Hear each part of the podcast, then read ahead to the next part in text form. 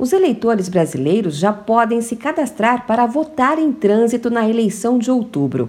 Votar em trânsito é aquela modalidade em que, mesmo fora do domicílio eleitoral, é possível fazer valer a sua vontade.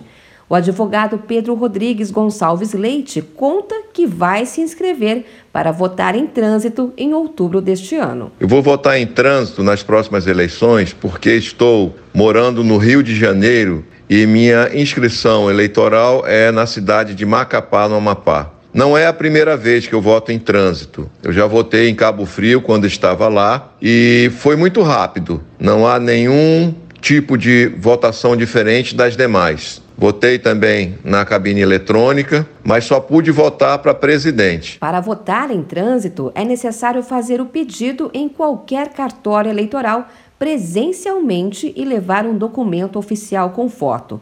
Além do voto em trânsito, é possível também pedir a transferência temporária da sessão eleitoral para situações específicas, entre elas as pessoas com mobilidade reduzida, a população privada de liberdade e os trabalhadores das Forças Armadas, de órgãos de segurança e da Justiça Eleitoral que estarão longe de casa a serviço no período das eleições.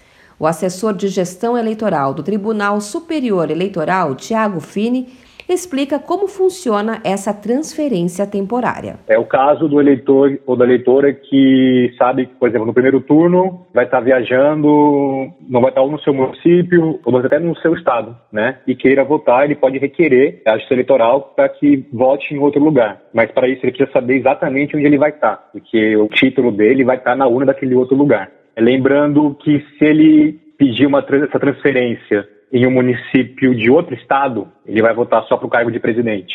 Se ele pedir essa transferência dentro do seu estado mesmo, ele vai conseguir votar para todos os cargos. Né? Vai votar para o cargo de deputado estadual, federal, governador, senador e presidente da República. O prazo termina no dia 18 de agosto para todos os casos de transferência temporária de sessão eleitoral, incluindo o voto em trânsito.